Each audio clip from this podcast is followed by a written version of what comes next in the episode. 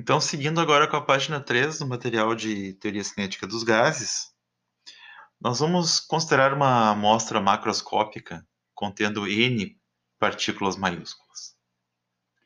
Então, teremos uma série de forças agindo ao longo do tempo.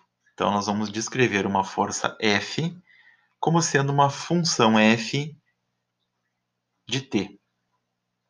Por quê? Porque as partículas as n partículas do sistema vão exercer uma força que pode variar com o tempo.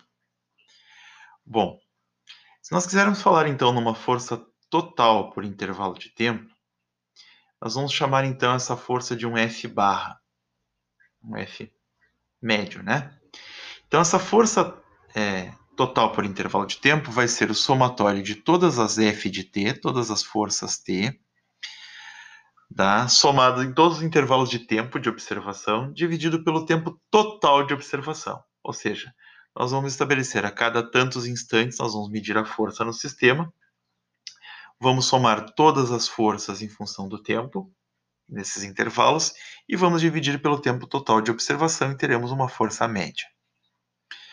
Se esses intervalos de observação e registro dessas forças F de t, que pode ser partícula interagindo com parede, se esses intervalos de tempo forem infinitesimalmente pequenos, esse somatório se transforma numa integral.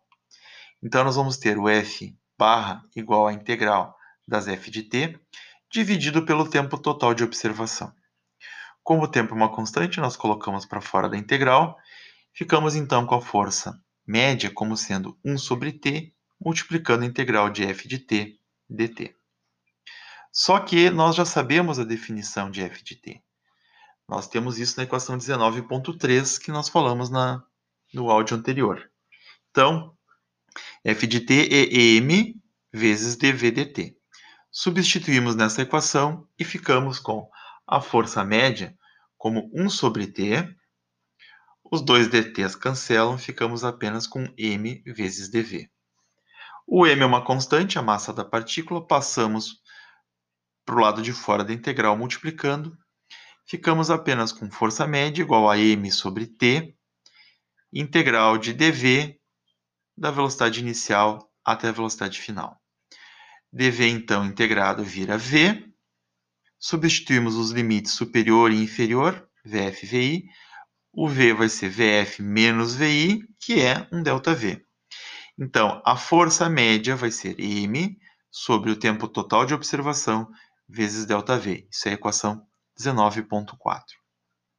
Se nós tivermos n partículas de gás, nós vamos pegar a força média total vai ser dada por esse m vezes dv, vezes ΔV, dividido pelo tempo, multiplicado por um n. Então, teremos na equação 19.5 a força média total, nm ΔV sobre t.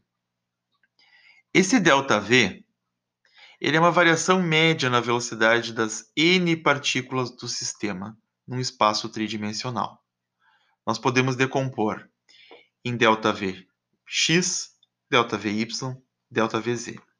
Como é, as partículas são muito leves, elas vamos supor que elas não estão sujeitas à gravidade. Isso é uma aproximação, não é uma verdade. E aí nós podemos tratar apenas o caso unidimensional, calcular apenas a força média na a força média total na direção x, e o resultado que a gente encontrar, a gente é, estende para as direções y e z. Precisamos agora nos livrar desse tempo total de observação, e nós vamos fazer isso na próxima aula. Obrigado.